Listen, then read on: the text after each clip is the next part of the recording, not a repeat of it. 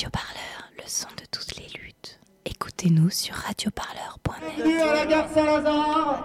On est ici pour dire aux petits chefs qu'on n'est pas des esclaves. Alors faites un maximum de bruit Et puisque c'est lui qui nous amène ici aujourd'hui, on va céder la parole à Eric Bezou.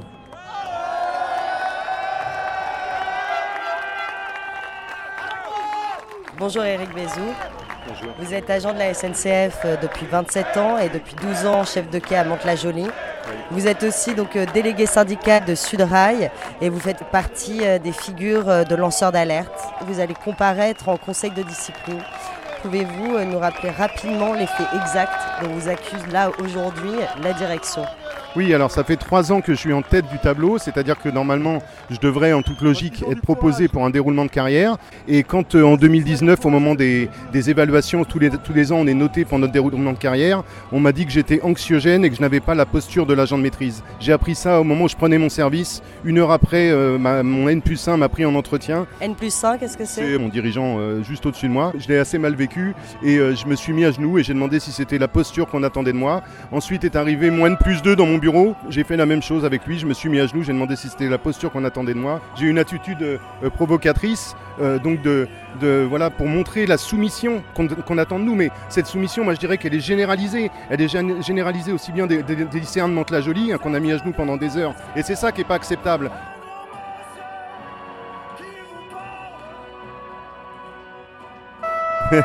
Ça c'est le- c'est l'hommage de mes collègues Et comme conducteurs. on a prévu de faire du bruit, on remercie la compagnie Joli Môme.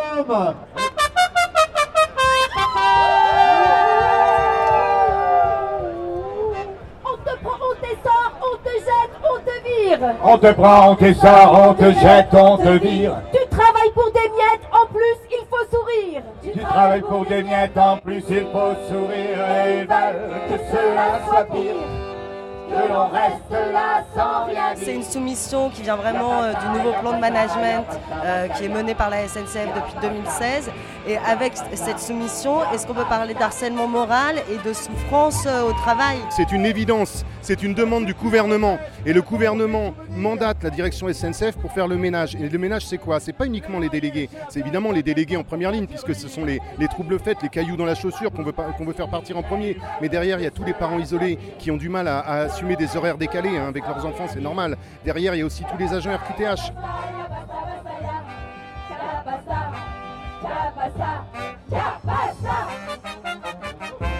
J'ai accompagné deux agents reconnus travailleurs handicapés qui ont été licenciés en 2018. C'est pas facile à vivre. Des agents qui n'ont pas de poste, qui sont harcelés depuis des années et qui, craquent. Et le, moindre, la moindre chose, on les licencie. Juste un exemple, si vous voulez, le- le- l'agent euh, handicapé que j'ai accompagné qui a été licencié, il a frappé du plat de la main sur la, la table pendant une procédure disciplinaire, donc en entretien préalable à sanction.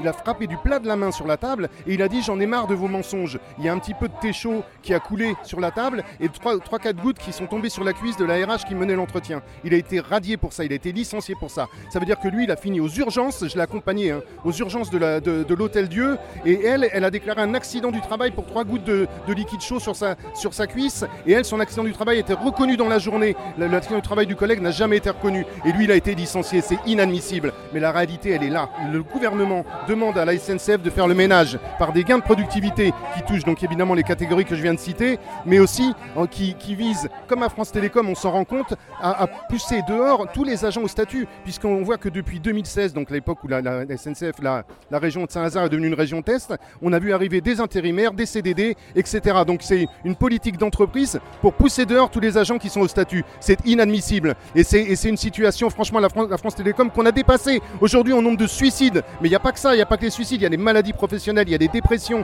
il n'y a qu'à voir la chaîne YouTube qu'on a montée pour les témoignages d'agents en souffrance. Il y a des agents qui finissent en psychiatrie, il y a des agents qui finissent hospitalisés. Et ça, c'est tout, toute cette souffrance, il n'y a pas que les suicides, il y a une souffrance énorme aujourd'hui.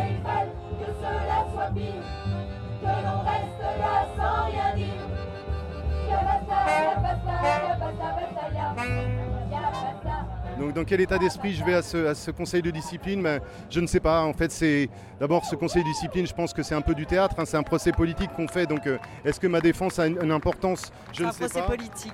Oui, c'est un procès politique, bien sûr. C'est 20 ans de syndicalisme. On veut me f- décerner un César d'honneur pour l'ensemble de mon œuvre. hein. C'est-à-dire qu'on veut me, on veut me virer, quoi. Voilà.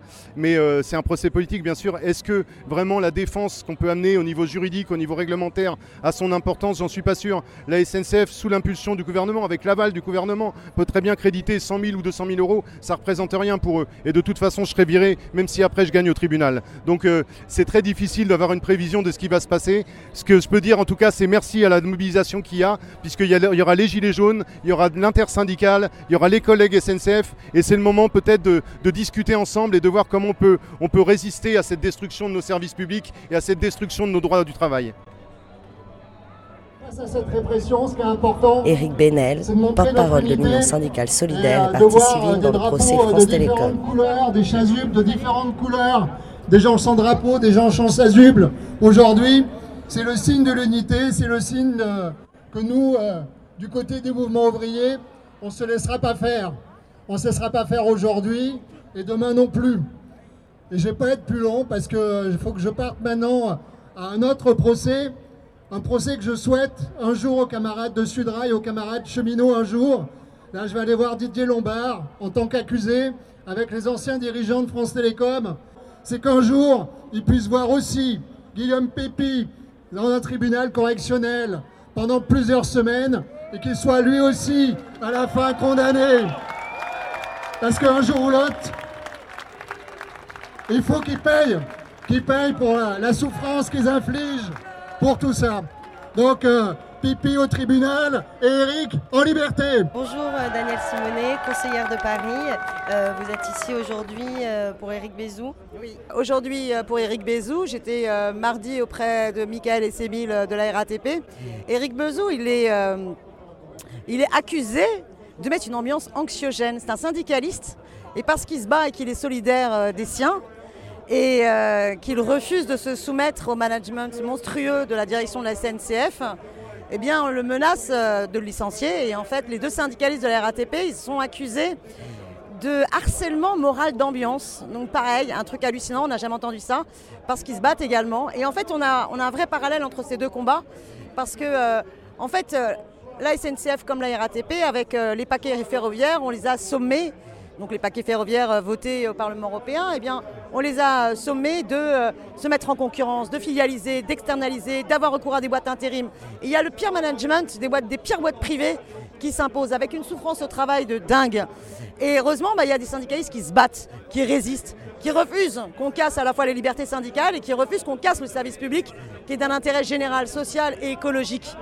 Et, et- et- et cette répression syndicale, il ne faut pas l'accepter, parce que cette liberté syndicale qui a été euh, conquise de haute lutte, elle est nécessaire pour pouvoir défendre nos services publics. Voilà pourquoi je suis venue aujourd'hui, parce que c'est vraiment intolérable. On sait pertinemment euh, à la fois le rôle de Bruxelles, le rôle de Macron et le rôle euh, d'un dirigeant comme Pépi dans ce genre de décision, parce qu'il est responsable des suicides à la SNCF. Voilà, donc bonne chance Eric et continue à faire rouler des trains. Alors il m'a demandé de lire un texte, c'est un poème de, de Victor Serge. Soyez dur. Pas une parole nouvelle ne germe pour toi, camarade. Ton problème est sans solution. Il est en ciment armé, ton problème, avec une armature en acier nous sommes dedans. Soyons durs, aussi durs que les chaînes. Avec le temps, la chair usera les chaînes. Avec le temps, l'esprit fera sauter les chaînes. Avec le temps et les cordons Bigford, bien sûr. Et les horlogeries méditées des machines qu'on appelle bien à tort infernales, car les autres sont plus infernales. Il en faudra du temps, des chairs, de l'esprit, des techniques. Il en faudra, c'est sûr. Soyons durs pour longtemps. Soyez durs après nous, vous autres, et passez la consigne jusqu'à la fin des temps. Bravo Eric.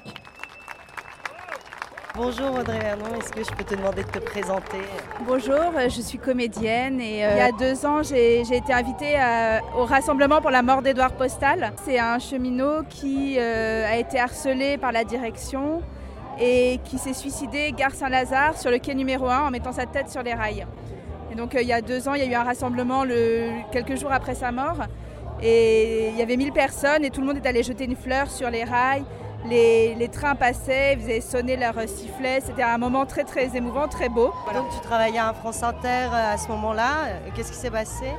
Le vendredi qui a suivi, j'ai écrit un texte qui s'appelle Édouard ou la mort d'un cheminot, dans lequel je, parlais de ce rassemblement, de ce qui s'était passé, donc du harcèlement des, cadres euh, de la SNCF euh, à cause de ses activités syndicales. J'ai préféré faire confiance aux 1000 personnes qui étaient présentes et qui m'ont raconté l'histoire qu'à la direction de la SNCF. Ça a été mon tort puisque j'ai cité le nom des cadres qui l'avaient harcelé. Et donc là, j'ai été convoquée euh, par la direction de France Inter. Le texte a été censuré, les, les cheminots l'ont remis sur Internet. Et puis euh, voilà, et puis à la fin de l'année, mon, contrat n'a pas été reconduit, mais après, je ne peux pas dire si c'est à cause de ça ou pas, j'en sais rien. Mais voilà, enfin, c'est un moment qui m'a marqué. Et puis moi, je prends, je prends énormément le train parce que je suis comédienne et donc je prends le train quasiment tous les jours. Et je vois la dégradation des services publics, la, la militarisation un peu de la SNCF, parce que maintenant, il y a des portiques, il y a des vigiles privés qui sont là. Euh, c'est devenu super inhumain et je trouve ça triste à la fois pour les usagers et puis pour les cheminots qui sont obligés maintenant de faire de la police et, et du profit, puisqu'ils travaillent aussi pour Ouigo, qui est un groupe privé. Les lignes ferment, le service est, est moins bon. La dernière fois, j'ai pris le train et puis il y a eu deux heures de retard parce qu'il y a eu un problème électrique et, les cheminots sur le quai m'ont dit non, non, mais c'est parce qu'en fait, maintenant, il n'y a plus qu'une un une équipe d'électriciens sur la région et donc on est obligé d'attendre qu'ils qu arrivent, ils sont peut-être sur notre intervention. Donc en fait, euh, ils, diminuent le nombre de, salariés, ils diminuent euh, le nombre de personnes compétentes pour faire rouler les trains. Le service public se dégrade et après... Euh... Et, la colère des usagers, en plus, souvent est dirigée vers ce personnel de la SNCF qui est le plus proche bah oui, c'est normal, c'est parce que les médias font leur travail de, désinformation. Ils font croire que c'est la faute aux cheminots qui râlent, qui travaillent pas, euh, qui, euh, qui, ont des conditions de travail magnifiques, qui partent à la retraite très jeunes, etc. Donc euh, les médias sont responsables de la colère des, usagers. Ils mettent tout sur le dos des cheminots alors que, alors que les cheminots... Enfin, ils font ce qu'ils peuvent avec les moyens qu'ils ont et, et, je crois qu'il y a quand même peu de profection. C'est ça qui est intéressant dans les services publics, c'est qu'on sent que les, les, fonctionnaires et, les, et ceux qui travaillent, ils sont intéressés uniquement par le bien-être et des usagers et des salariés et pas du tout par le profit. Et donc, il y a deux logiques qui s'affrontent et qui sont totalement incompatibles. C'est normal qu'il y ait une incompréhension mutuelle de, entre les patrons et parce que la, la, la logique n'est pas la même. Quoi. Merci beaucoup, Audrey. Radio Parleur, le son de. Écoutez-nous sur radioparleur.net.